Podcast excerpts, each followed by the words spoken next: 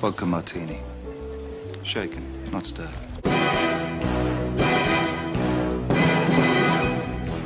Jo, grüß euch. Herzlich willkommen zum siebten Jugendcast.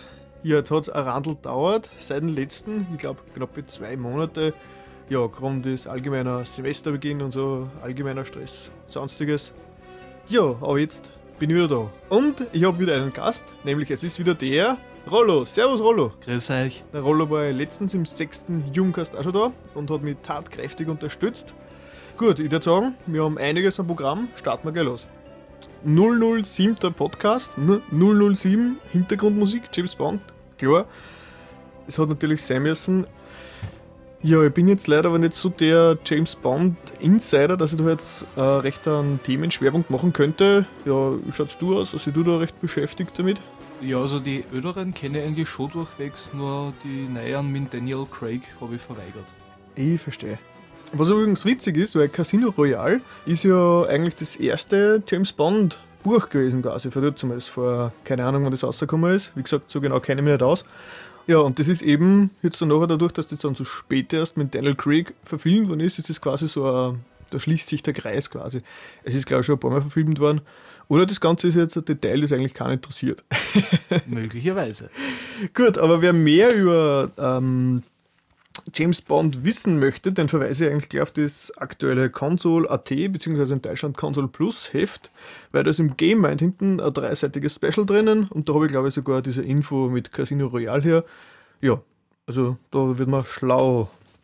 Was mich natürlich gleich zum nächsten Punkt bringt, Console.at. Ich habe im letzten Podcast gleich völlig vergessen, dass ich mich eigentlich bei den Burschen bedanke, weil am 19. August haben sie mich eingeladen. Da war ich zu Gast beim Podcast, weil da war gerade die Gamescom in Deutschland und da war der Alex nicht da und da haben sie eben einen Gast gesucht und da war ich dabei. Da habe ich jetzt einen Audiobeweis. Konsolati Podcast. Servus, heute ist Donnerstag, der 19. August und das ist der 195. Console Podcast. Alex ist nicht da, weil er auf der Gamescom ist. Dafür haben wir uns aber Ersatz ins Studio geholt, nämlich den Christian Dahuma Haumer, ein ziemlich aktives Forumsmitglied. Servus. Grüß euch, servus. Ja, und beim 200. Podcast, der am 1. Oktober erschienen ist, habe ich auch einen kleinen Einspieler gehabt. Äh, den habe ich jetzt nicht vorbereitet, aber dann kann man sich anhören. Der 200. Konsolati-Podcast, der ist eh Pflicht. Der ist ziemlich cool. Passt. Dann, genau, Danksagungen. Äh, natürlich wieder an meinen Stammhörer, den Dani. Diesmal hat er mir sogar ein Gedicht gewidmet. Er hat den Erlkönig ein bisschen äh, umgeändert. Äh, ja, soll ihn vorlesen? Ja, äh, wer schreitet so spät durch Nacht uns Geäst? Es ist der Dani mit seinem Humkäst. Er hat den Burschen wohl im Arm, er fasst ihn sicher, er hält ihn warm. Ja, finde ich lieb, dass ich schon Gedichte kriege. Sehr cool. ja, das glaube ich wäre schwerstens verliebt in die Menschen. Ja. Jetzt weiß ich gar nicht, was ich sagen soll, jetzt bin ich ganz. Aber ich freue mich auf jeden Fall. Gut, dann Danksagungen auch an den Martin Vornleitner, der ist ein, ein Console.net ähm. Der lobt mich äh, im Kommentarbereich vom letzten Humecast, dass das Ganze sehr professionell inszeniert ist und die Themenauswahl das ihm gefällt. Und nach Deutschland gingen äh, Danksagungen an den Kohles. Der hat nämlich im Konsulat T-Podcast, wo ich zu Gast war, hat er gehört, dass ich einen Podcast habe und hat sich nachdem gleich alle sechs äh, runtergeladen und angehört. Dankeschön. Positiv findet er, dass ich eben so viel Wert auf diese Soundausschnitte lege. Und ja, die Länge mit 45 bis 60 Minuten finde ich ideal. Finde ich natürlich auch. Also wir schauen, dass er dieser jetzt nicht länger dauert. Und der einzige Kritikpunkt ist, dass das Ganze eben nicht monatlich erscheint. Ja, aber es wird wahrscheinlich leider so bleiben, diese Unregelmäßigkeit, weil ich tue mir doch immer recht viel Arbeit an. Dieses ganze äh, Vorbereiten für die Audiobeispiele und das Konzept erstellen, das sind immer zusammengerechnet mehrere Tage Arbeit. Und das kann man leider eben nicht so oft erlauben. Deswegen regelmäßig wird es wahrscheinlich nicht werden. Ähm, aber im 2010 wird es wird sich schon noch ausgehen. Gut, das waren einmal die Formalitäten. Das heißt, wir springen gleich zum ersten, zur ersten großen Rubrik, nämlich dem Games-Bereich. Es hat sich vielleicht wieder wer gefragt, was das für eine Musik am letzten Podcast, am sechsten Podcast war, gleich direkt am Anfang. und das war natürlich von F-Zero X am Nintendo 64. Aber es war nicht die Original-Game-Musik, sondern es war eine neu aufgenommene Version, nämlich von, von der Guitar Arrange Edition, die ist 1999 rausgekommen. Das Spiel selber ist ja von 1998. Ich habe jetzt wieder einen kleinen Zusammenschnitt gemacht, wo man eben die Originalmusik und die äh, Guitar Arrange Edition im Vergleich hört.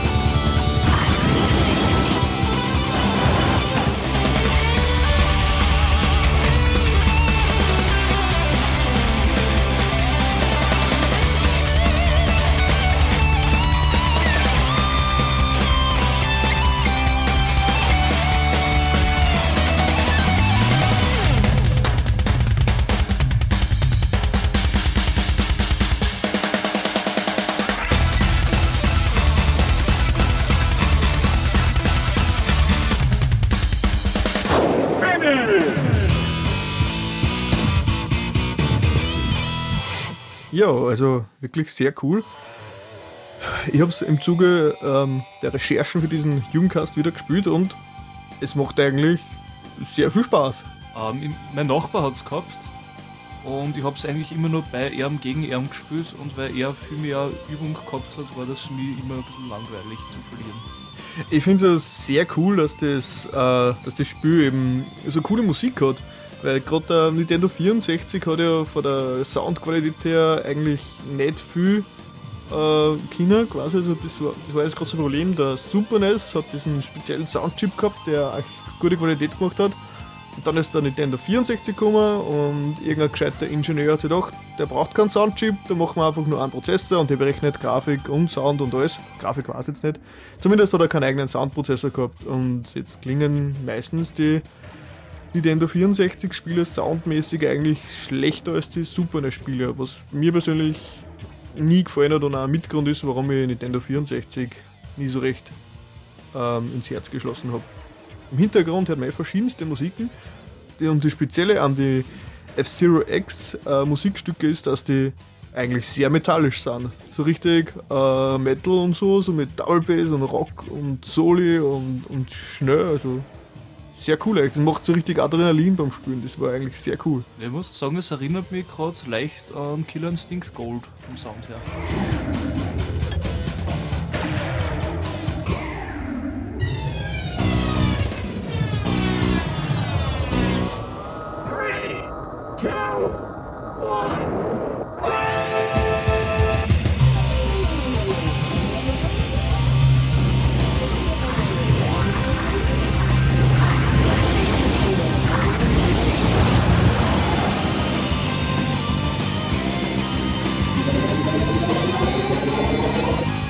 Auf jeden Fall sehr cool, aber es geht nur um einiges härter eigentlich. Ich kann mich noch erinnern, ich habe das früher gezockt und ja, volle Lautstärken auftrat und so, das war sehr cool.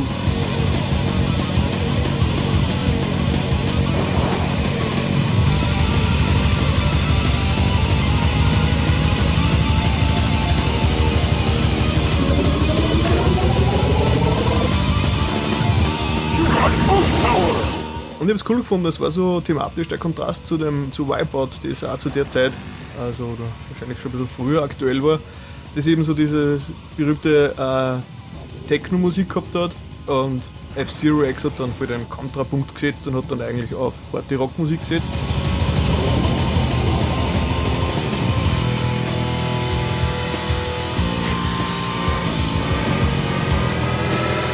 Ich habe mir dann später dann F-Zero GX für den Gamecube geholt, 2003. Und war maßlos enttäuscht, weil es extrem fade Musik gehabt hat. Ich kann mich gar nicht mehr erinnern genau, wie es war, aber es ist verdrängt. Kann mich noch erinnern, dass die Fahrer alle miteinander relativ cool waren.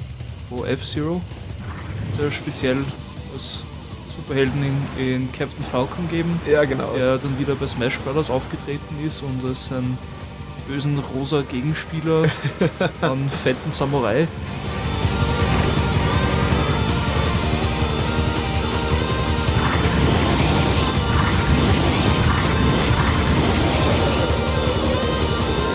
F-Zero X ist glaube ich sogar auf der Virtual Console zum Downloaden, auf der Wii eben. Und ja, auf jeden Fall ein Spiel, macht sehr viel Spaß. Und wo ich wieder drauf gekommen bin, ähm, wie schlecht nicht der Nintendo 64 Controller war. Es ist so ein unergonomisches Ding, das äh, im Nachhinein betrachtet fällt es noch viel schlimmer auf wie früher. Durch, mit dem Analogstick in der Mitte und die Knöpfe rechts und so und der Analogstick äh, völlig ausgenudelt nach kurzer Zeit und es war eher nicht so das berühmte Ding. Muss ich jetzt fast widersprechen, weil ich unlängst wieder in der Hand gehabt habe, äh, weil sich ein Freund von mir einen neuen zugelegt hat. Ich komme mit dem Nintendo 64 Controller zum Beispiel wesentlich besser zurecht als mit dem GameCube Controller, der mir persönlich komplett auf die Nerven geht. Puh, da sind wir jetzt gegenteiliger Meinung, weil ich finde den Gamecube-Controller eigentlich cool. Na gut, das ist dann Ja, Geschmackssache. der schaut scheiße aus und der kann nichts und der ist unhandlich. Gut, lassen wir das jetzt einfach mal so. Passt.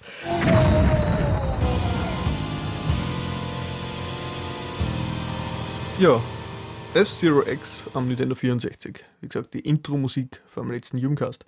Ja, was hast du so gespielt in letzter Zeit? Ja, seit dem letzten Mal, in dem wir uns gesehen haben, natürlich einiges. Zum Beispiel Dragon Quest fertig am DS und Begeisterung hat sie doch wieder gelegt. Schon? So cool war es dann doch nicht. Aha, warum denn? Ähm, erstens, die Geschichte war dann doch etwas flach, wenn man das so sagen kann. Und die Langzeitmotivation, die man haben sollte, durch unzähliges Gegenstände kreieren und Dungeon Crawling, war für mich halt dann doch nicht so gegeben. Ich verstehe. Okay. Mal was Negatives überspielen. Hört mir auch nicht so oft. Ich werde es wahrscheinlich nicht spielen, weil. Kann ich da jetzt auch nicht mehr so dazu raten? Okay, nein, ich habe die Zeit zu tun. Wie viel hast du reingesteckt? Kann ich auch nicht sagen, ehrlich gesagt, aber gar nicht so wenig. Also plus 50, minus 50?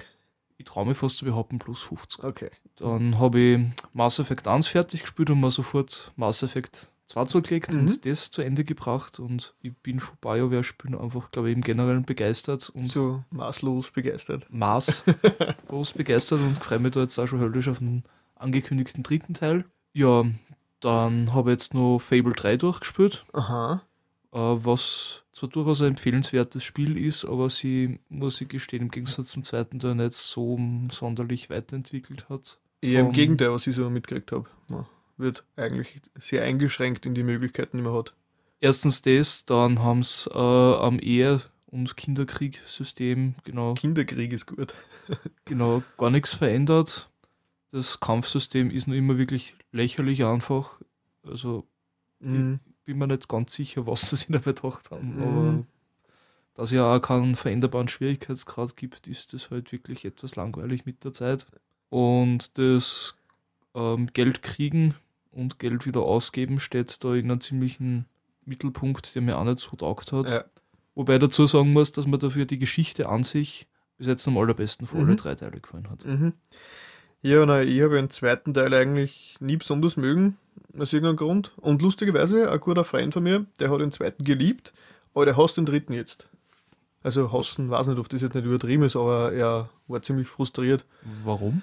Ja, weil die Quests extrem äh, nervig sind, was immer das gleiche ist, so Bring-Hol-Dienste und man die ganzen Freundschaftsgeschichten und so, man muss immer das gleiche machen, damit man Anhänger kriegt und so und da ist ziemlich wenig Abwechslung drin und ich meine, ich habe selber noch nicht gespielt und ich werde es wahrscheinlich auch nicht spielen, aber ist witzigerweise, er hat den zweiten geliebt und den dritten eigentlich verflucht er. Das finde ich interessant. Ja, was mir nur wieder auf die Nerven gegangen ist, dass du eine ewige Suchquest hast, indem du diesmal 50 Gartenzwerge niederschierst. Ja, wie die Gargoyles im Genau. zweiten, oder? Genau, und Ja. diesmal sind es Gartenzwerge und das bringt ja eigentlich genau aus einem Erfolg nichts, wenn du Mhm. das tust. Das ist halt nicht wirklich Motivation für Mhm. mich. Ja, und jetzt zum Schluss habe ich noch äh, für Nintendo DS das neue James Bond, also die Wiederbearbeitung Ah, von GoldenEye angespielt. Gibt's das schon? Ja, seit zwei Wochen, Mhm. wenn ich richtig informiert bin.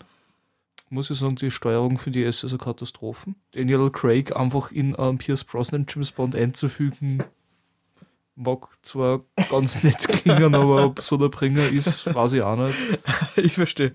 Und die Geschichte ist ja hinlänglich aus GoldenEye bekannt. Und ich habe halt äh, das Nintendo 64-Spiel heiß geliebt und Aha. habe mir heute oft, dass das vielleicht ein bisschen Adaption für die S ist, dass ich das halt mit hinnehmen kann überall und Mhm. bin ich leider sehr enttäuscht. Ich verstehe. Also doch ein kleiner 007-Inhalt nur zum 007 Podcast. Mhm. Ja. Das war's. Ja, ich habe eigentlich auch einiges gespielt, unter anderem dieses hier.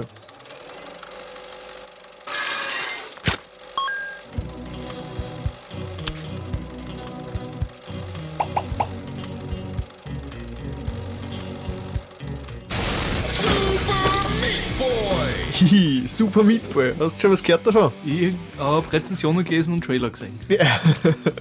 Ich hab's äh, ein Randl eher nur so beiläufig mitverfolgt, so quasi, dass alle Leute ähm, sehr positiv reden davon und dann habe ich es mir mal angeschaut und es ist wirklich äh, genial.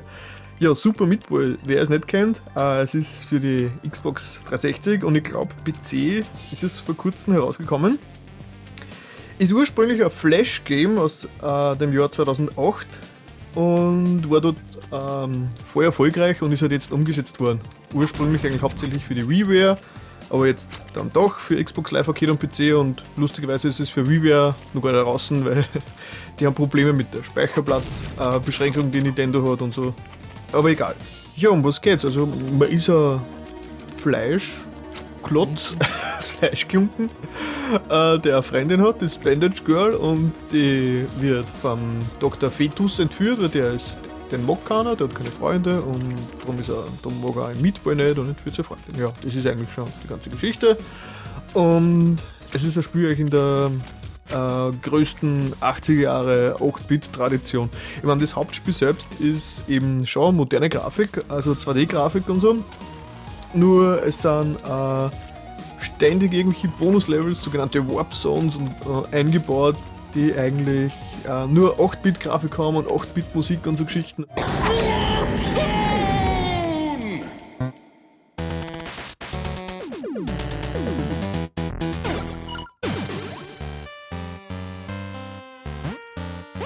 Ja, und um was geht's? Ja, es ist ein 2D Jump'n'Run, also es ist eher ein Jump'n'Die.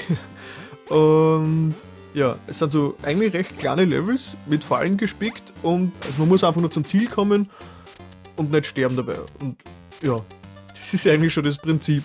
Ich kann jetzt eigentlich spontan gar nicht erzählen, was draus so faszinierend ist, aber es macht einfach Spaß. Aber man 50 Anläufe braucht in ein Level und dann hat man es plötzlich heraus und dann schafft man es und dann freut man sich und macht das nächste Level. Also es, ich bin ja alter Mega Man-Veteran und so und hab, das, hab dort zumindest das ähnliche Prinzip schon bei Mega Man verfolgt. Also tausendmal sterben, bis man einmal weiterkommt. Super Meat Boy hat das Ganze jetzt quasi auf die Spitze getrieben. Aber wenn man stirbt, fängt man eigentlich sofort wieder neu an und deswegen nervt es nicht so. Das heißt, es baut darauf auf, dass man stirbt und es ist riesig im Umfang. Es hat, äh, ich glaube, über 300 Levels. Ich muss sagen, ich bin noch nicht recht weit, aber ich würde es auf jeden Fall genießen über längere Zeit. Und das ist wirklich ein reines Jump'n'Run oder das andere Elemente auch noch? Bis jetzt ist es ein reines Jump'n'Run. Ich meine, man kann auf 100.000 Sachen freischalten und andere Spieler und, Figuren und so Geschichten, aber ich glaube, das Hauptprinzip, das 2D-Hauptprinzip bleibt, das bleibt, glaube ich, gleich. Okay. Das kostet, glaube ich, nicht viel, es kostet, glaube ich, nur 800. Ich glaube sogar nur 800 Microsoft Points, also 10 Euro. Das heißt, wenn man ein bisschen was mit diesen 8-Bit-Hardcore-Spielen anfangen kann, wo man einfach mehr stirbt als spielt, ja, unbedingt anschauen. Oder das Demo, auf jeden Fall das Demo besorgen.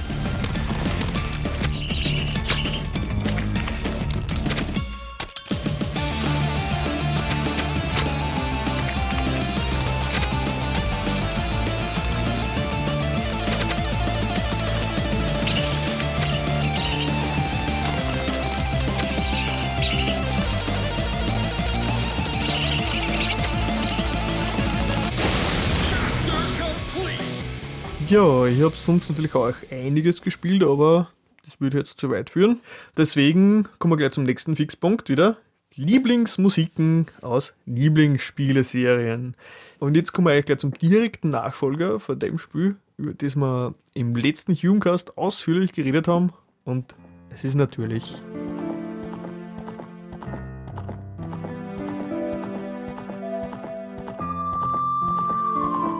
Zelda Ocarina of Time am Nintendo 64. Rollo, ich glaube, das ist jetzt quasi so der Spezialthema. Ja, ich war nur kurz berührt von der wunderschönen Musik da.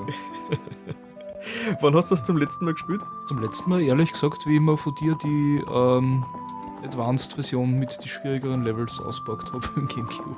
Ja. Aber ich muss sagen, ich habe das damals sehr intensiv und sehr oft und wirklich ganz oft und nur viel öfter gespielt. Es war quasi so dein Spiel deiner, deiner Jugend. Du weißt, wie das rausgekommen ist, so 98, glaube ich, warst du gerade Zwölf. 12 Jahre. Das heißt, das ist gerade die Zeit, wo man hinein versinkt, einfach in ein Spiel. Das glaube ich, die Fähigkeit kriegt man mal wieder, das verliert man die irgendwie. Dass man wirklich so in ein Spiel hinein äh, und das auf, sehr, auf ewige Zeit in sein Herz schließt. Da magst du durchaus recht haben, vor allem ist es ja in unzähligen Nintendo Club Zeitschriften vorher schon gehypt worden, die ich natürlich alle verschlungen habe. Und es ist kurz vor Weihnachten, also glaube ich, ein oder zwei Wochen rausgekommen vorher. Und meine Eltern das leider zu schlecht von mir versteckt gehabt haben.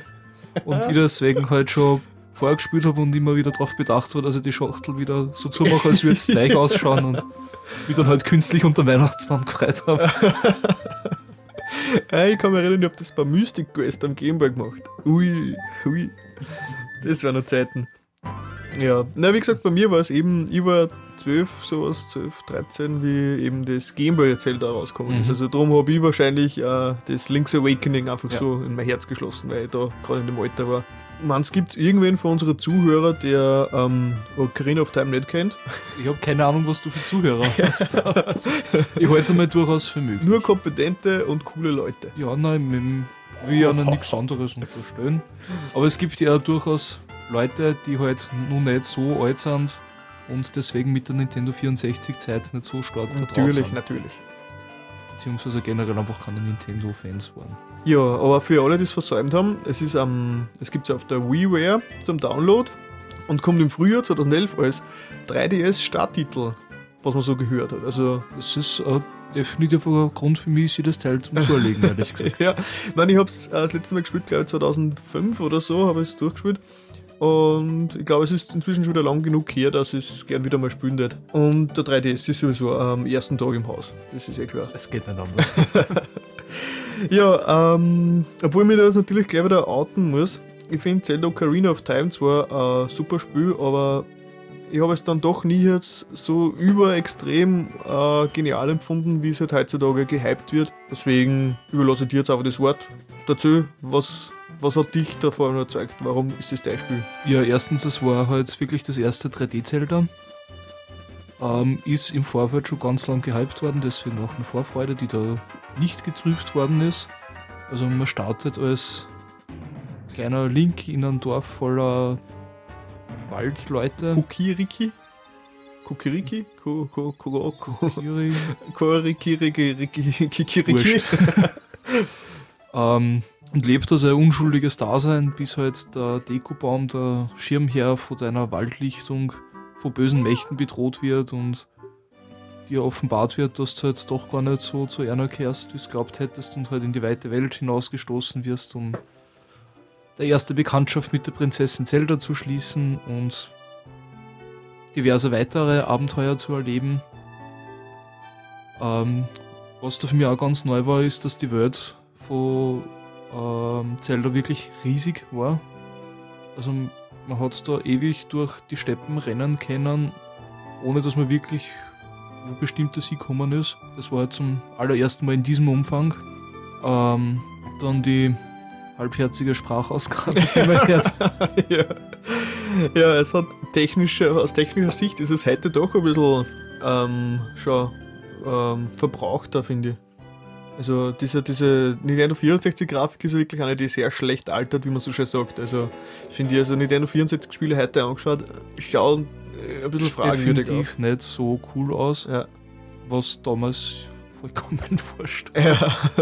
Ähm, dann, glaube das ist ja ein Grund, warum es dir nie so gefallen hat. Es hat wirklich halbwegs viele Dungeons. mhm.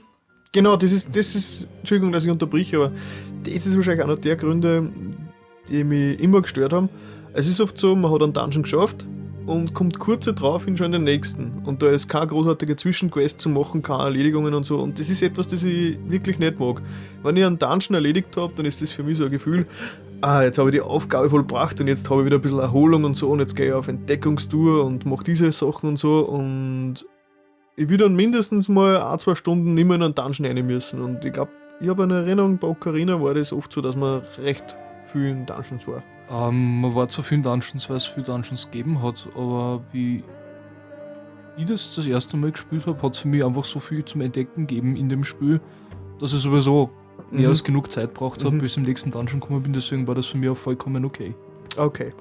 Und dann halt natürlich nicht zu vergessen, das Zeitreise-Element, das dazugekommen ist, das dir die Welt halt nun mal als jungen und alten Link Mhm. erleben hat lassen.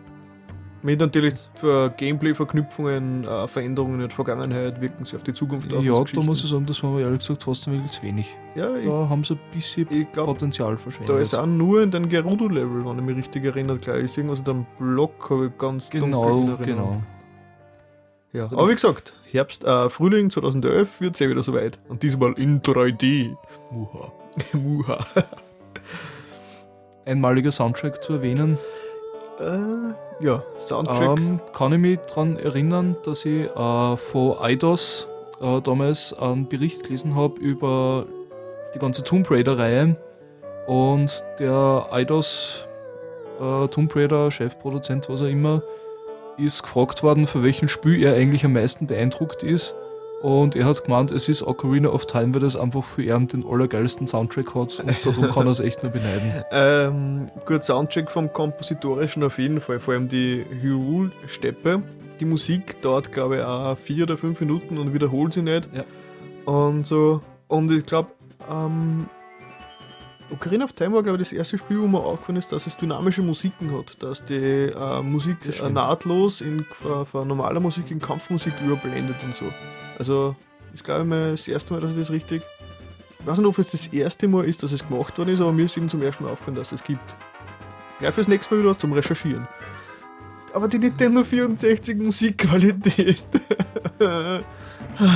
ich hab da wahrscheinlich einfach Trotzdem. zu. Man kann nicht alles haben und Ja. ich denke mal, dass die die Ocarina, die da einen sehr zentralen, ähm, die eine sehr zentrale Rolle spielt, Mhm. hat man ja effektiv, weiß nicht, sechs Noten spielen können, Mhm.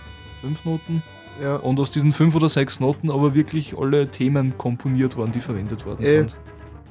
Man muss auch sagen, dass ähm, der Endkampf bei dem Spiel auch ungewohnte Länge erlangt hat. Ja, Genau, der Endkampf. Weil man sich gedacht hat, ah cool, jetzt ist vorbei, war es halt wieder mal und es halt dann gerade einmal erst richtig losgegangen ist. Der, der Endkampf war wirklich, der war wirklich cool. Also, allem, er er hat auch wirklich lang gedauert und Mhm. hat mehrere Phasen gehabt, also für damals ja auch gar aber wir wollen da jetzt nichts spoilern, weil es werden vielleicht einige Neulinge nächstes Jahr dann wieder Ocarina of Time spielen.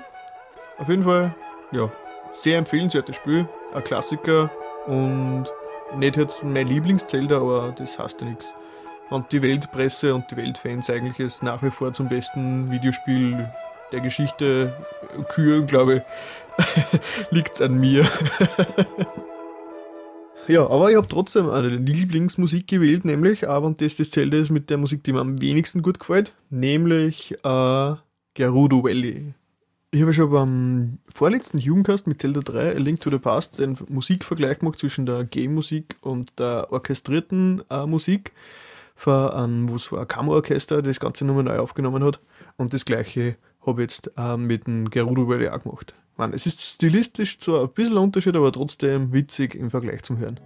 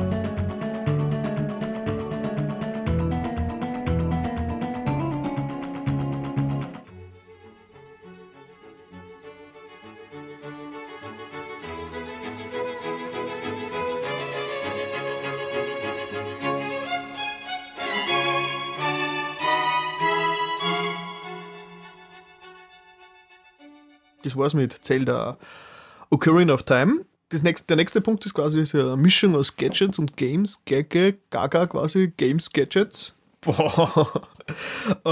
äh, nämlich, äh, ich bin jetzt stolzer Besitzer einer PlayStation 3 inklusive Move. Ja, die, ich glaube, über die PlayStation 3 brauche ich nicht viel erzählen, außer dass die Ladezeiten wirklich sehr gewöhnungsbedürftig sind.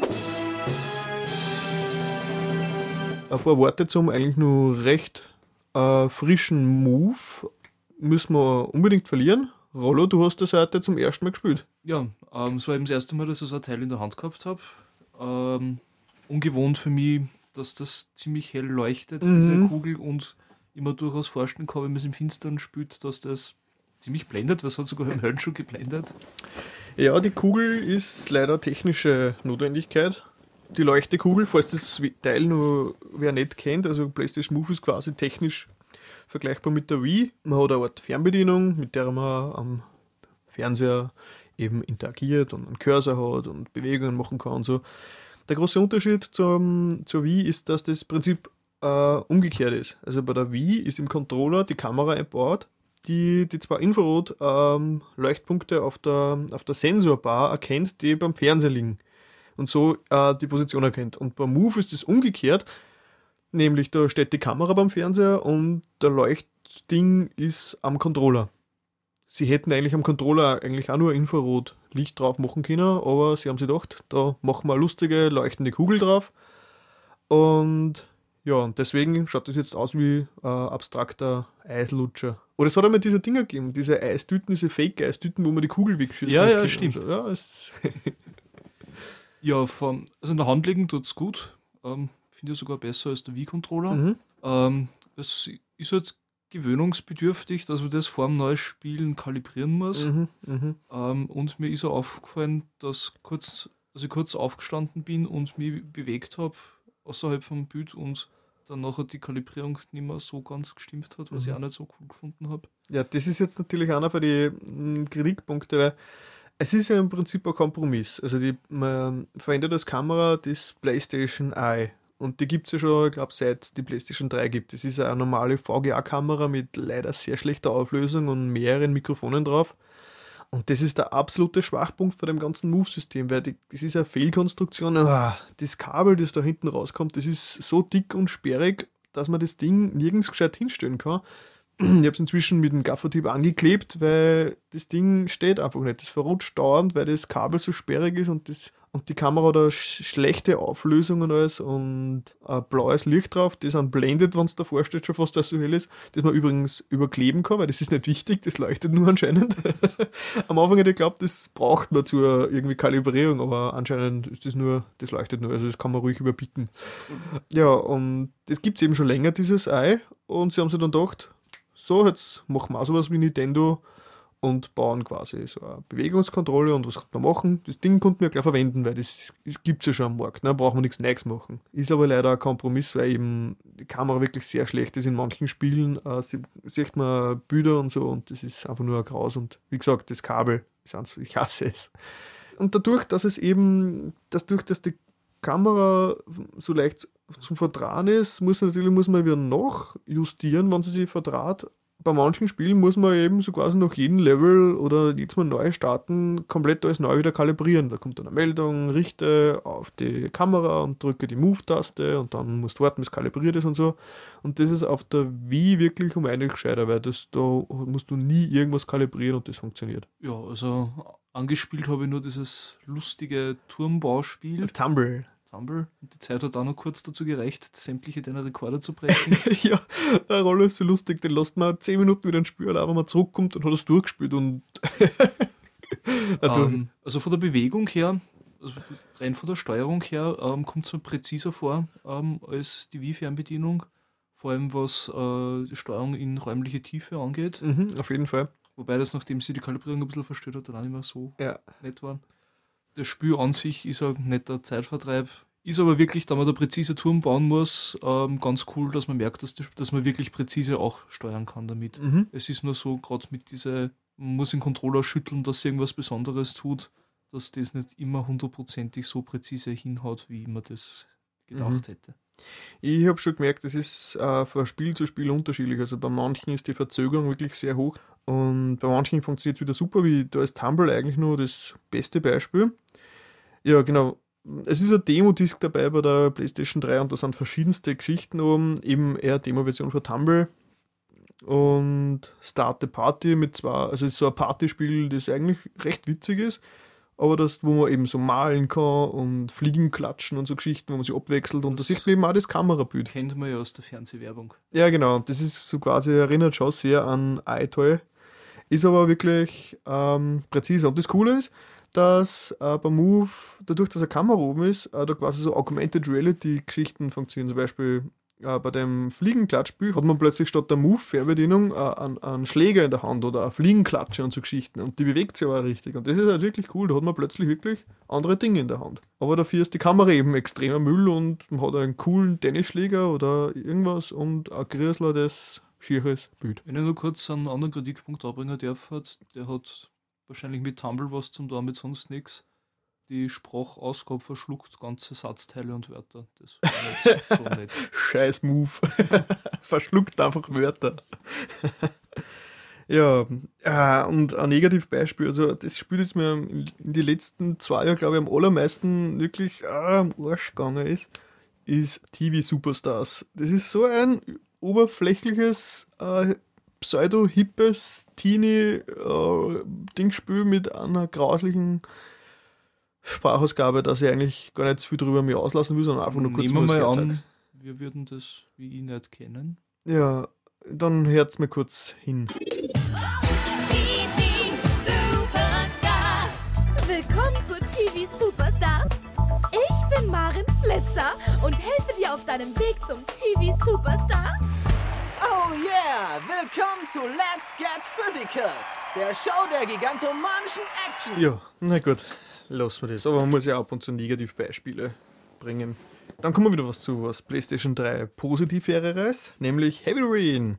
Habe ich neulich, äh, bin ich so äh, durchs Fachgeschäft meiner Wahl gestolpert und habe dann plötzlich gesehen, aha, da gibt es zwei Versionen für Heavy Rain, nämlich die originale Edition, also die jetzt seit einem Jahr oder drei halben Jahr erhältlich ist, um 60 Euro. Denken wir, aha, gut, schauen wir weiter.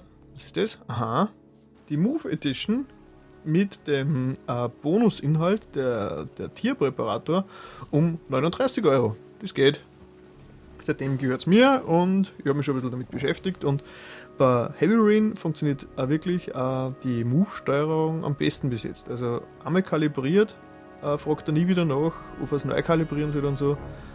Das war wirklich schon fast äh, wie Standard gehabt. Also das war wirklich sehr angenehm. Und wenn man die Kamera natürlich verdreht, muss man neu kalibrieren, weil das merkt man gleich, wenn man hinzieht, dann ist gleich der Cursor irgendwo im Eck und nicht dort, wo er hingehört, aber das ist halt dann ein notwendiges Übel. Heavy Rain, glaube ich, ist halt quasi ein interaktiver Film. Du hast es ja heute auch zum ersten Mal gesehen. Ähm, muss ich gestehen, zum ersten Mal nicht. Aha, Nur zum ersten Mal so lang. Und es war eben genau das, was ich mir erwartet habe, eben ein Film mit Interaktion. Mein Name ist Scott Shelby, Privatdetektiv. Ich untersuche die Morde des Origami-Killers für die Familien der Opfer. Ich wollte Sie etwas über Johnny fragen. man streitet darüber, ob es jetzt eigentlich ein Spiel im herkömmlichen Sinn ist oder ob es eher ein Film ist und so. Ich sag, es ist wurscht, es ist cool, weil äh, das Prinzip ist eben, man hat verschiedenste äh, Szenarien, hat dort äh, verschiedene Auswahlmöglichkeiten, die eben meistens nur situationsbezogen sind und muss dann reagieren. Also und das ist das Prinzip, das schon der Vorgänger auf der Xbox, nämlich Fahrenheit gehabt hat. Es geht um Reaktion. Man muss dann Quicktime-Events machen, wenn irgendwas passiert und wenn man versagt, dann verliert man im Spiel. Oder die Handlung geht anders weiter und wenn man äh, die Quicktime-Events richtig ausführt, dann passiert was Gutes. Es ist sehr realistisch eigentlich vom Prinzip her, weil ja, bei einer Schlägerei, wo man zu langsam ist, dann wird man zusammengeschlagen. Ja, so ist es dann im Spiel. Was willst du, Arschloch? Lauren, ist alles okay? Dir geht's prima, klar? Verpiss dich, Penner! Hat halt nur für mich ehrlich gesagt den Eindruck gemacht, als war das Du- Stressniveau in dem Spiel einfach durchgehend ziemlich hoch.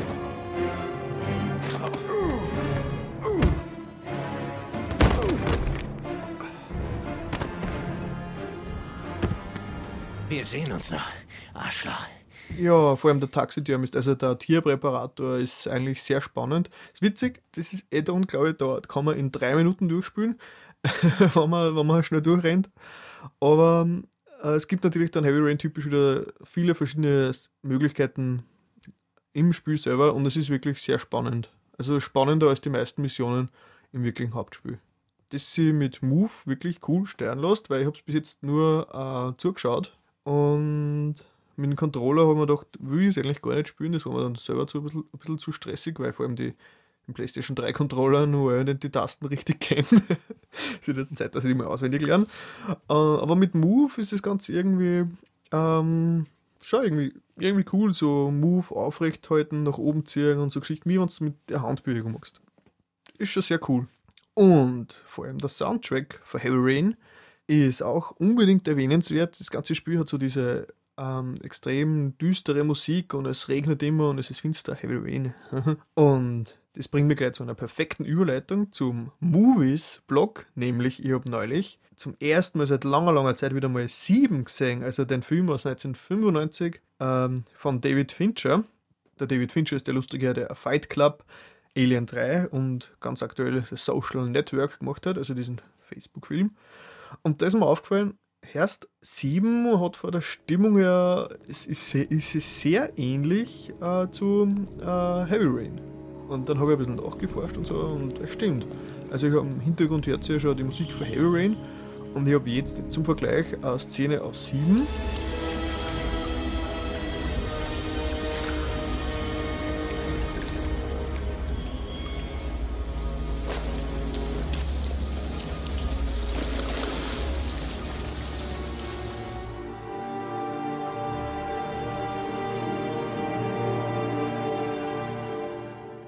meine, es ist natürlich nicht eins zu dasselbe, aber die Grundstimmung ist schon sehr ähnlich und ich könnte mir wirklich vorstellen, dass da 7 äh, Heavy Rain sehr beeinflusst hat.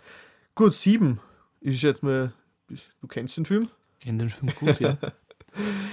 Ich habe ihn aus irgendeinem Grund ähm, nicht oft gesehen oder ich glaube nie ganz gesehen. Es war so ein Film, den wollte ich immer sehen und irgendwas ist dazwischen gekommen. Und ich habe ihn neulich wirklich zum ersten Mal bis zum Schluss gesehen und sehr cool. Ich muss sagen, ich habe mich da eben nachdem ich ungefähr gewusst habe, was mich heute erwartet, mit Leid über sieben unterhalten. Aha. Und es gibt, was mich komplett verwundert hat, wirklich ganz wenig Leute, die den Film von vorn bis hinten in Antwort gesehen hätten, beziehungsweise wissen, wie er ausgeht. Seltsam, was ja seltsam. da doch relativ viel von dem Film ausmacht, finde ich. Hm. Keiner hat man nennen können, woran es genau liegt. ist jetzt, ich bin jetzt eigentlich auch gerade ein bisschen ratlos. Ich habe mir gedacht, das ist jetzt so ein, das liegt an mir, aber wenn das wirklich ein Phänomen ist, na, vielleicht ist es ja diese Stimmung des Films. Der hat ja durchaus diese relativ bedrückende Stimmung die ganze Zeit. Vielleicht depressiv worden sind und deswegen, bevor sie sich weggerannt haben, den Fernseher angetraut haben. Äh, jo. Ja, sieben eben ein Thriller, wo es eben um einen, ja, da ist wieder die Parallele zu Heavy Rain, wo es um einen, äh, eigentlich einen Serienmörder geht, der aus, äh, in einer ausgefallenen Art und Weise äh, mordet. Und es ist eben äh, ein sehr gegensätzliches Detektivteam, also es ist ein sehr gegensätzliches Polizeiteam, eben dem auf der Spur und so. Und ja, es, man darf euch gar nicht zu viel verraten. Man kennt, der Schluss ist wirklich einer von den genialsten Ideen überhaupt. Ich meine, wirklich f- extrem konsequent und eigentlich, boah, da denkt man schon ein bisschen nach drüber. Das waren nicht unbedingt die Worte, die ich für den Schluss verwendet hätten, okay. Du hast den ja schon öfters gesehen und länger, aber ich habe ihn erst vor kurzem wirklich zum ersten Mal gesehen und ich finde, mir hat mich sehr beeindruckt. Gut, ich denke mal, das kann man so stehen lassen. Gut. Ja, gut.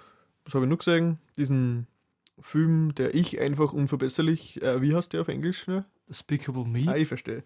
Was heißt das auf ähm, ich einfach? Äh, auf Englisch Despicable Me, ähm, was so viel bedeutet wie verabscheuungswürdiges Ich. Ich verstehe, da hat sich wieder auch wer viel Gedanken gemacht beim Übersetzen.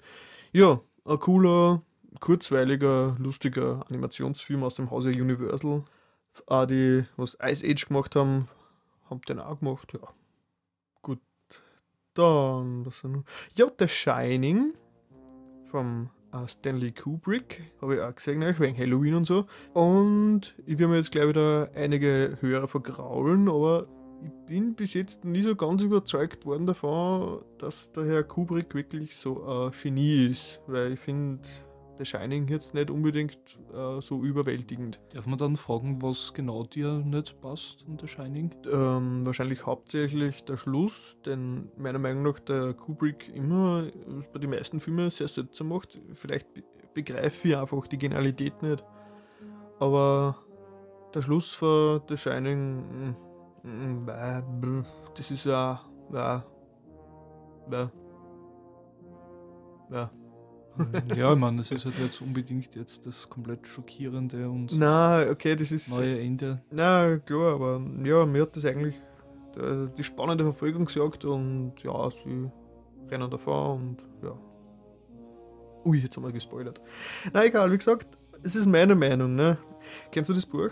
Ähm, ja, ich kenne das Buch dazu. Mhm, Weil angeblich war ja der Herr Stephen King äh, sehr beleidigt über den Film. Ich meine, schaut andere Stephen King-Filme an, der kann über auf ganz andere Filme noch viel mehr beleidigt sein. da ist natürlich was dran, ja. Na, auf jeden Fall. The Shining. Ja, er ist wirklich so vom der Film selber, von den Akzente, die er setzt und von den stilistischen Geschichten und alles. Er ist ja cool, aber er, wenn er fertig ist, denke ich mir, boah, hm, war jetzt nicht so das Gute. Ich weiß noch auch, was ich mir die ganze Zeit während dem Film gedacht habe, dass, keine Ahnung, wie die Schauspielerin heißt, die da eine von den Ja. Protagonisten ist, Ja. wahrscheinlich eine der schiersten Personen ist, die ich jemals gesehen habe. Vielleicht ist es deswegen, ich habe mich nicht auf den Film konzentriert, weil ich mir da gedacht habe, ah, ist die hässlich. okay, dann lassen wir das Thema, bevor ich mir nur mehr äh, Hörer vergraule. Und ich habe einen anderen Klassiker wieder gesehen seit langer Zeit, nämlich The Thing auf Blu-ray. Habe ich meine erste Blu-ray habe ich mir den besorgt und ah, der Film ist so genial. Kennst du ihn, du? Ich, ich kenne ihn.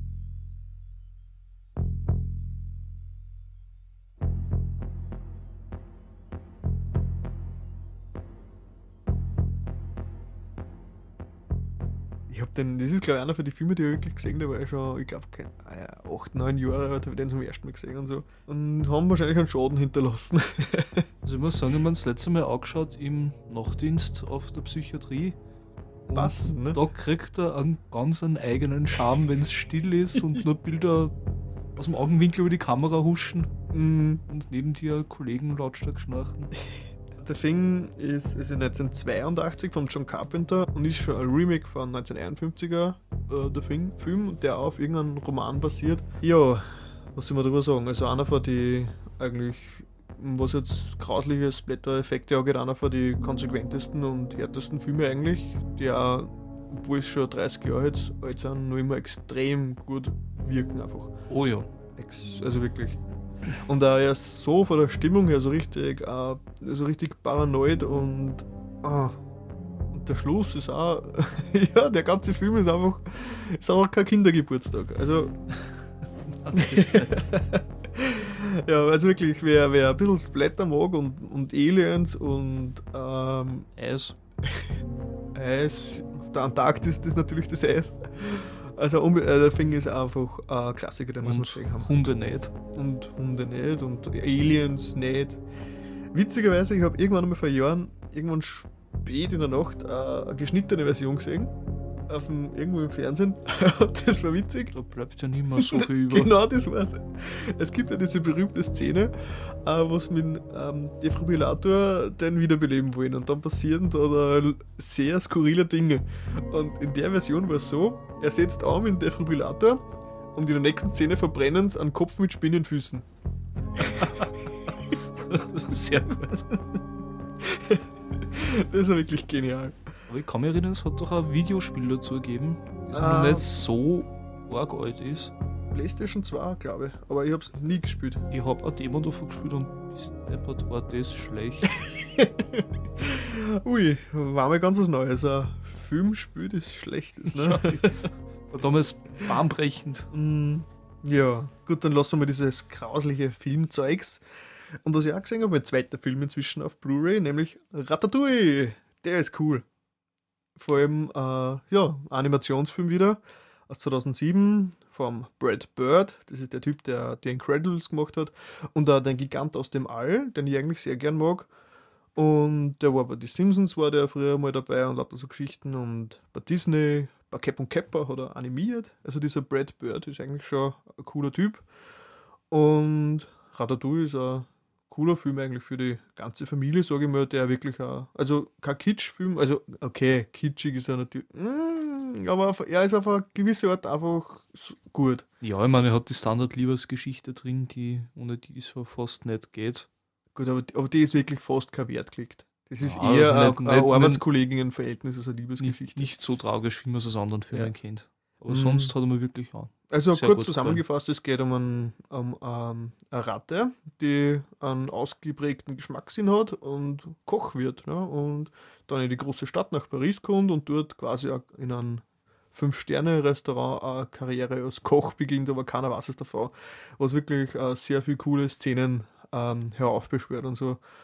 Es ist zum Schluss ein wunderbares Zitat von einem Restaurantkritiker und das habe ich so cool gefunden, dass ich es jetzt in voller Länge im Podcast ausspiele. Die Arbeit des Kritikers ist in vieler Hinsicht eine leichte. Wir riskieren sehr wenig und erfreuen uns dennoch einer Überlegenheit gegenüber jenen, die ihr Werk und sich selbst unserem Urteil überantworten. Am dankbarsten sind negative Kritiken, da sie amüsant zu schreiben und auch zu lesen sind. Aber wir Kritiker müssen uns der bitteren Wahrheit stellen, dass im Großen und Ganzen betrachtet das gewöhnliche Durchschnittsprodukt wohl immer noch bedeutungsvoller ist als unsere Kritik, die es als solches bezeichnet. Doch es gibt auch Zeiten, da ein Kritiker tatsächlich etwas riskiert, wenn es um die Entdeckung und Verteidigung von Neuem geht. Die Welt reagiert oft ungnädig auf neue Talente, neue Kreationen. Das Neue braucht Freunde. Gestern Abend habe ich etwas Neues erlebt. Ein ganz außergewöhnliches Mal aus einer vollkommen unerwarteten Quelle. Zu sagen, dass sowohl das Mahl als auch sein Schöpfer mein Verständnis von der hohen Kunst des Kochens herausgefordert haben, ist eine gewaltige Untertreibung. Sie haben mich in meinen Grundfesten erschüttert. In der Vergangenheit habe ich keinen Hehl aus meiner Geringschätzung gegenüber Gustos wohlbekanntem Motto Jeder kann kochen gemacht.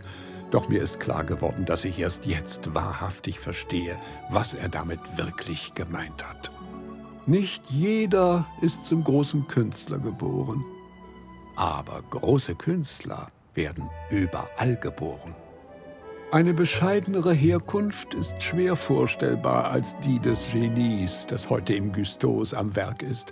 Ein Genie, das nach Meinung dieses Kritikers nichts Geringeres ist als der beste Koch Frankreichs. In Bälde besuche ich das Gustos erneut. Mit Hunger auf mehr. Ja, also ich finde es ich find's voll schön. Ja, gut, jetzt waren wir schon wieder sehr fortgeschritten in der Zeit, aber einen Punkt habe ich noch auf meiner Filmliste, nämlich äh, Metal Headbangers Journey, diese Dokumentation. Und ist eigentlich ganz cool, ist vor 2005 und den hat er, der Sam Dunn hat den gemacht. Das ist ein Kulturanthropologe, der halt zufällig ein Metal-Freak ist seit seiner Kindheit. Also Musik, stilmäßig, Heavy Metal und so. Und der ist irgendwann mal draufgekommen, erst das, was ich studiert habe, also diese ganze Anthropologie und so, das kann ich mal auf mein äh, Umfeld auch anwenden und hat dann einfach mal eine Dokumentation über Heavy Metal gemacht. Also ist eigentlich cool, dass, endlich mal, dass da endlich mal was Mainstreamiges gi- gibt, sage ich mal, das auch fundiert ist eigentlich. Ich meine, uns Metal-Fans präsentiert jetzt nicht unbedingt viel Neues. Ja, es war trotzdem interessant zu sehen, äh, wie er gewisse Dinge auffasst, weil dir ja als Mensch, der sich in der Szene bewegt, manche Sachen einfach gar nicht mehr so bewusst auffallen, wie es er ausarbeitet. Heißt, magst du nicht gerade so was ähnliches mit deiner Schule? Sowas ähnliches. Es hat, ist eigentlich fast dasselbe, es hat einen anderen Namen. Wir betreiben das als soziale Feldforschung, wo es auch an uns ist, weil wir das als Projekt ausgesucht habe, ähm, in einem gewissen Lokal in Wien das Verhalten von Metal-Fans zu beobachten. Und wir haben im Vorfeld Vorurteile gesammelt und schauen sie jetzt einfach mal so unvoreingenommen, wie es geht, auch, ob diese Vorurteile sie erfüllen oder nicht. Und du bist halt der Einzige in der Gruppe, der sich in der Szene auskennt. Und die anderen sind quasi Frischlinge, oder wie? Genau, was cool. mir ehrlich gesagt absolut nicht leichter macht, weil die Urteile so objektiv wie möglich sein müssen und ich halt ganz viele Sachen selbstverständlich nehme, die es nicht sind und mich immer selber beim Beobachten wieder komplett zusammenreißen Aha. muss. Wenn da jetzt irgendwas passiert, was man als, als Metal sie zwar erwartet, aber für einen Außenstehenden absolut nicht zum normalen Alltag gehören Ich würde. weiß jetzt gar nicht, was du meinst. cool. Na, auf jeden Fall bin ich schon sehr gespannt, was da noch alles rauskommt. Gut, übrigens, es gibt eine Fortsetzung, die nennt sich Global Metal, das war 2008, auch vom Sam Dunn, habe ich aber noch nicht gesehen. Habe ich gar nicht gewusst, dass es Das gibt. habe ich auch erst heute herausgefunden beim Recherchieren. Da beschäftigt er sich mit der Verbreitung anscheinend des Musikstils über die ganze Welt. Mhm. Also so quasi, wie sich das durch welche Ereignisse ausgebreitet hat. Auf jeden Fall werde ich mir demnächst mal besorgen. Gut, das heißt, wir sind fertig mit dem Movie-Style und schreiten voran zum Gadget-Style. Und diesem habe ich einmal ein ganz besonderes Gadget und das sogar sehr, sehr aktuell ist, nämlich Windows Phone 7. Mhm. Und Mhm. ja, Rollo, was, du bist ja seit kurzem auch Smartphone-Besitzer. Das ist richtig, aber ich habe selber Samsung Galaxy und habe jetzt auch nicht so die wahnsinnige Zeit gehabt, dass ich mich mit dem Windows Phone beschäftige. Kurzer Eindruck war von dem, was ich beurteilen habe können, ähm, von der Tastenreaktion war es nicht ganz so ideal, wie man das, wie ich zumindest von meinem Handy gewohnt bin. Ähm, aber von der Schnelligkeit her, von den Programmen und so, ähm, wunderbar. Grafik hat mir gut gefallen. Nette Spiele, habe ich da runtergeladen, also von Haus aus ist ja nichts oben. War zumindest interessant, auch vom Gym auf ein Handy zu spielen. Eine Demo-Version. ja, na, ich bin eh nicht über den ersten Graben gekommen. Das hat leider an der Steuerung oder an meiner Unfähigkeit gescheitert. Also das, das Ja, von der Verarbeitung hat's, äh, wirkt auf mich relativ solide. also es ist das HCD 7, äh, das Trophy, das Modell, das ich habe. Weil es gibt ja verschiedenste Modelle, So. was erhältlich sind. Ja, ja, also es gibt auch, äh, ich glaube, Samsung, glaube ich, gibt es sogar eins und so. Mhm. Also, aber, aber ähm, es ist auf jeden Fall das Windows von 7 ist für Microsoft, ne, Windows, ne. Sie legen sehr viel Wert darauf, dass ähm, die Hardware passt. Also sie geben Vorgaben und es muss ein gewisses Level erreicht werden, sonst darf der Hersteller kein Windows von 7 Handy anbieten, so in der Art. Ist witzig, ähm, was du sagst, weil das sind Sachen, die sind mir fast im Gegenteil aufgefallen. Zum Beispiel, weil ich finde, äh, die Tastatur, also das Schreiben und so, die Geschichten funktionieren extrem gut drauf. ist mir eben nicht so vorkommen. Mhm. Also ein paar Mal hat es einfach den, den Druck nicht registriert. Ich verstehe. Ja, und nochmal kurz zum Anfang zurück. Also ich habe mir jetzt das Windows von 7 nicht gekauft oder was, sondern ich habe äh, angefragt, ob ich es testen kann. Und äh, die Frau Warninger von A1 Telekom hat mir freundlicherweise ein Stück jetzt für zwei Wochen zum Testen zur Verfügung gestellt. Da möchte ich mich nochmal bedanken an der Stelle. Ja, also Windows von 7 ist jetzt quasi die ein bisschen verspätete direkte Konkurrenz zu, zum iPhone und zu äh, Android und ist eine komplette Neubearbeitung, weil es hat ja schon diese Windows Phones gegeben. Also die letzte Version war Windows Mobile 6.5 und das war halt alles ein bisschen sperrig. Man hat mit so einem Stylus hat man es bedient, also die Touch-Bedienung hat nicht wirklich mit dem Finger funktioniert und es war halt eher ein minimal, also ein verkleinertes Windows auf dem Handy und war eben, wie man sich vorstellt, nicht jetzt unbedingt der Traum zum Bedienen und haben natürlich auch Marktbedeutung verloren und da haben sie gesagt, für Microsoft eigentlich sehr äh, ungewohnt.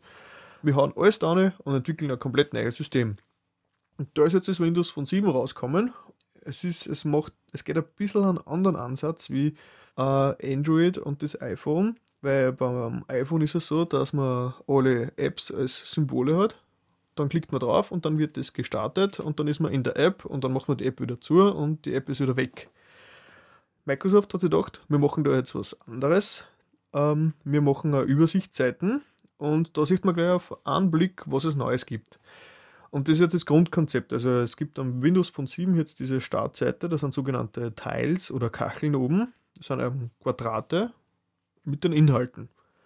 Und da drinnen wird dynamisch, werden dynamisch Neuigkeiten angezeigt, je nach App. Und es gibt eine zweite Seite, wo man nach rechts geht. Da sind alle Apps zum Auswählen untereinander, was ein bisschen stressig ist zurzeit. Wenn man zu viele Apps hat, wird die Liste sehr lang und man kann es auch noch nicht sortieren nach Namen und so. Aber das ist halt, wie gesagt, eine ganz erste Version. Das wird sicher alles bald besser werden. Ich finde es witzig, dass ähm, Microsoft jetzt das so ankündigt, als ähm, neue Art alles im Überblick zu haben, weil bei Android zum Beispiel ist es schon seit Anfang an möglich, sogenannte Widgets zu erstellen. Und die machen im Prinzip das Gleiche und sind nur viel besser konfigurierbar. Also einfach Anzeige-Widgets, die am Handy kleben und dir Wetterdaten anzeigen oder Twitter-Daten oder, oder den Kalender und so und interaktiv bedienbar sind, ohne dass man in App geht. Also Android kann das schon lang. Also deswegen glaube ich, dass das Windows von 7 eher direkt Angriff aufs iPhone ist, weil es eben das iPhone das nicht kann und eher Android vernachlässigt. Genau, um zu meiner Kritik zurückzukommen. Ich finde, äh, bedienen, also die, die Sch Schreiben lässt sich wunderbar damit. Also ich, ich, ich tue mal leichter als auf, auf Android und iPhone, muss ich sagen, die Tasten zu erwischen. Muss ich gestehen, jetzt wirklich SMS schreiben, also mehr damit machen, habe ich in der Zeit jetzt okay. nicht versucht. Es macht nämlich ein lustiges Geräusch, weil hoffentlich hören wir das jetzt. Das macht mein Samsung aber auch, wenn es eingestellt hat. Was? Das gibt's ja nicht. Das haben sie sich geklaut. Konfigurierbare Telefone. Arg. Na, auf jeden Fall, es ist, es ist vom Styling her sehr reduziert. Es besteht alles nur aus rechteckigen Flächen und so. Keine Verläufe, keine Schatten, keine Glanzdinger. Also das genaue Gegenteil von Windows 7 eigentlich. Und hat durchaus was, hat durchaus was. Der größte Nachteil ist eben das, was du gesagt hast, es ist gut, die Schnelligkeit der Apps zum Öffnen, weil das Ding hat kein Multitasking. Das heißt, man kann immer nur ein Programm gleichzeitig offen haben und wenn man das zumacht, dann ist es weg und wenn man es wieder aufmacht, dann muss es neu laden. Und das heißt natürlich mit allen Konsequenzen. Das heißt, Ladebildschirm, mhm. äh, Status-Dings, äh, ja, äh, Daten aus dem Internet. Das heißt zum Beispiel bei der Twitter-App, ich habe jetzt leider da keinen Empfang, aber wenn ich mir die Twitter-App aufmache, zum Beispiel, vergängen sicher 5 bis 10 Sekunden, bis einmal die Inhalte da sind. Was bei Android und beim iPhone um einige schneller geht beziehungsweise bei Android ist es eben so, weil das Multitasking-mäßig im Hintergrund laufen kann und bereitsteht zum Holen quasi. Und das ist eben beim Windows von 7 zurzeit einer der größten Negativpunkte. Ist mir auch aufgefallen bei Spielen, wenn man den ähm, Standby-Knopf drückt oben, wenn man kurz weg muss und nachher dann wieder äh, die Tastensperre löst, kann sein, dass das Spiel quasi neu startet. Und okay. das kann schon sehr, sehr nerven. Ich denke mir einfach, das Windows von 7 ist für eine andere Zielgruppe. Also sie wollen nicht iPhone-User kriegen, sie wollen nicht Android-User kriegen, sondern sie wollen nicht Smartphone-User zum Smartphone kriegen. Und von dem her ist, es, ist die Reduziertheit eigentlich ganz gut, weil es überfordert nicht. Inzwischen können iPhone und Android so viel, unendlich viel Features und Sachen, als dass, das, dass man sich da fast schon wie auf einen, auf einen Computer vorkommt und überlastet ist. Und genau da setzt Windows von 7 an und bietet gar nicht so viele Optionen und setzt einfach nur auf das Grundsätzliche. Was mir persönlich zu wenig wäre, aber ich denke mal, es gibt sicher eine Zielgruppe da draußen, die das mit offenen Armen empfangen. Die, die wollen nicht dauernd das Windows, äh, das Handy in der, in der Hand haben und in alle Apps alles gleichzeitig machen so, so wie andere Leute zum Beispiel, die ich kenne. und für das ist das sicher ganz cool. Und Xbox Live ist integriert. Habe ich schon bewundert. Ja, das ist eines von den großen ähm, äh, Merkmale, mit dem sie es äh, verkauft. Also es hat äh, integrierte Xbox äh, Live-Fähigkeiten. Äh, ist leider ein bisschen enttäuschend, weil wenn man auf Xbox Live geht, also auf die App, dann sieht man mal seinen eigenen Avatar und denkt sich, ja cool, wie auf der Xbox, alles schön. Dann kann man links, rechts hin und her geben. Das ist so wie ein Kreismenü, sind die Menüs aufgebaut. Das heißt, man kommt immer wieder zum Anfang zurück. Wenn es vier Inhalte gibt, dann rennen die quasi im Kreis. Ja, dann sieht man seinen eigenen Avatar und dann denkt man sich, ich möchte mir jetzt gerne meine Erfolge anschauen, weil und das da schon integriert ist, dann gibt es sicher eine Sektion für die Erfolge. Denkst du, wenn man draufdruckt, wird der Browser aufgemacht und man surft auf die Microsoft Xbox-Seiten und sich tut seine Erfolge im Browser. Und das ist eigentlich schon ein bisschen schwach, muss ich sagen, weil ich hätte mir das schon erwartet, dass ich da, da Freundeslisten anschauen kann, dass ich die Erfolge vergleichen kann und so Geschichten. Ist leider nicht.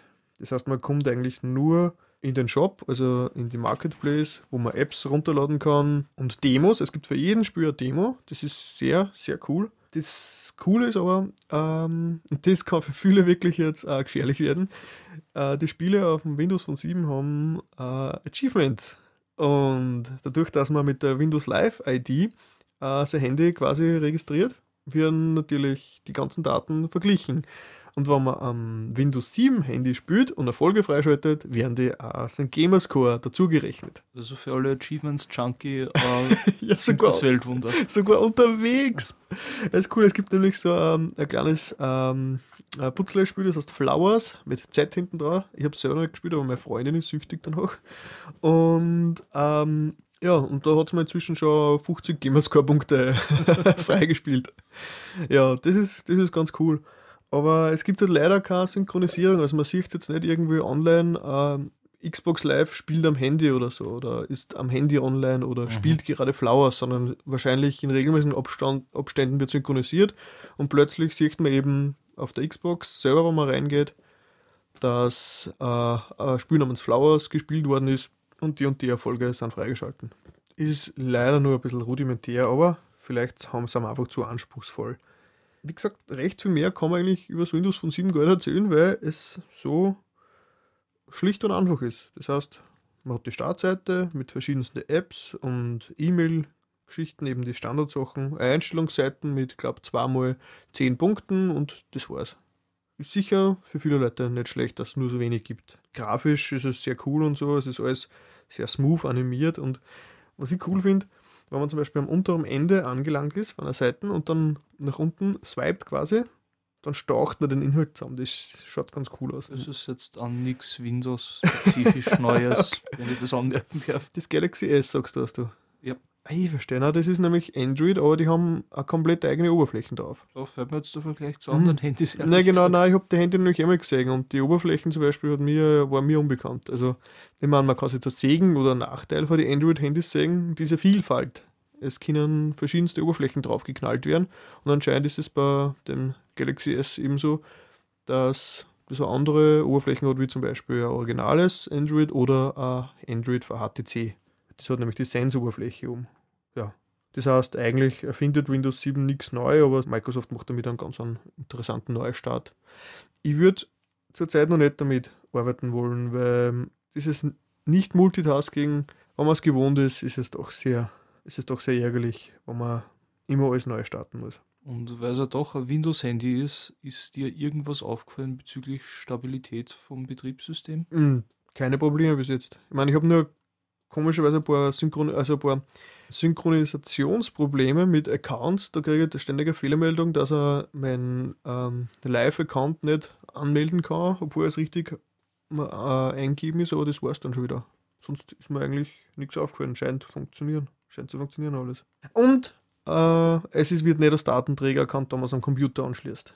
Das heißt, es gibt jetzt auch ein iTunes ähnliches Programm, das man auf dem PC installiert und das nennt sich Zune, also Zune, Zune, eben wie der Videodienst auf der Xbox und so. Und das wird, muss installiert werden und erst dann kann man Sachen auf das Handy laden. War ich am Anfang sehr skeptisch, weil eben, ich bin kein iTunes-Freund, aber ich glaube, das liegt an iTunes und nicht am Prinzip, weil iTunes einfach so undurchsichtig ist, dass man eigentlich nie genau weiß, was wird jetzt synchronisiert und was nicht und was tut das Ding eigentlich und warum ist es so langsam und uh. und mir war es eher lieber wie bei Android, man schließt das an am Computer und zieht Sachen drauf und, und die Tune-Software ist ganz praktisch.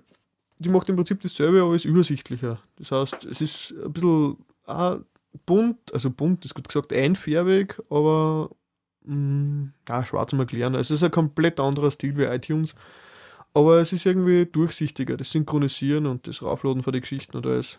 Also mir hat es eigentlich gar nicht so schlecht gefallen. Ist natürlich kostenlos und dadurch, dass man es gleich mit ähm, der Windows Live Account synchronisiert, hat man auch gleich alle Daten um. Und lustigerweise auch in der Freundeslisten gleich Leute, die man teilweise gar nicht kennt, weil sie es aus der Xbox äh, Freundeslisten synchronisiert. Bin ich schon drauf gekommen. Ich meine, das habe jetzt auf mein Handy das Problem, dass er ähm, meine ganzen Last FM Accounts in mein Telefonbuch eingefügt hat und ich da Leute drinnen habe, wo ich wirklich keinen Plan mehr habe, wer das ist. Kann man das nicht irgendwie wieder deaktivieren? Äh, Oh ja, es war nur halt am Anfang mal ein bisschen verwirrend. Diese ganze Integration ist schon, also teilweise, also ich mag das eigentlich nicht, wenn diese Accounts gar direkt ins Betriebssystem eingebunden sind. Was ich nämlich schon gleich vergessen hätte, das ist beim Windows Phone also das heißt, Facebook ist gleich von Haus aus integriert. Das heißt, man meldet sich mit seinem Facebook-Konto an und hat unter Kontakte eine eigene Seiten, wo steht, was die eigenen Facebook-Freunde eigentlich gerade so tun. Es ist eigentlich vom Prinzip her nicht schlecht, weil der Grundgedanke hinter Windows Phone 7 ist eben alles auf einen Blick. Und wenn man eben Kontakte durchschaut, eben seine Telefonnummern, bla bla bla, sieht man eben auch seine Facebook-Kontakte und gleich die Updates, was die eben gerade machen. Also schaust du so oft deine Telefonnummern durch? Das nicht, aber es ist zumindest jetzt auf einem zentralen Platz alles. Seine Kontakte sind da drinnen. Und wenn man, ich glaube, dass man, wenn man jetzt wen anruft, sieht man auch gleich den letzten Status-Update nebenbei unten, neben der Telefonnummer und so Geschichten. Sie wollen sich ein bisschen auf diese Benutzer konzentrieren. Das heißt, nicht alles auf verschiedene Flecken verteilen, sondern alles zusammenfassen. Muss ich sagen, würde ich aber ehrlich gesagt sogar wieder störend empfinden. Hm, ich habe auch lieber die eigene App und wenn schon ist ein Widget, wo man die App, wo ich eben die Inhalte sehe, wenn ich es will und Netflix drin integriert haben. Ja, das war jetzt mal ein kurzer Überblick über äh, Windows Phone 7. Ich werde demnächst eh einen ausführlicheren Bericht auf der Homepage schreiben. Also einfach öfters mal vorbeischauen.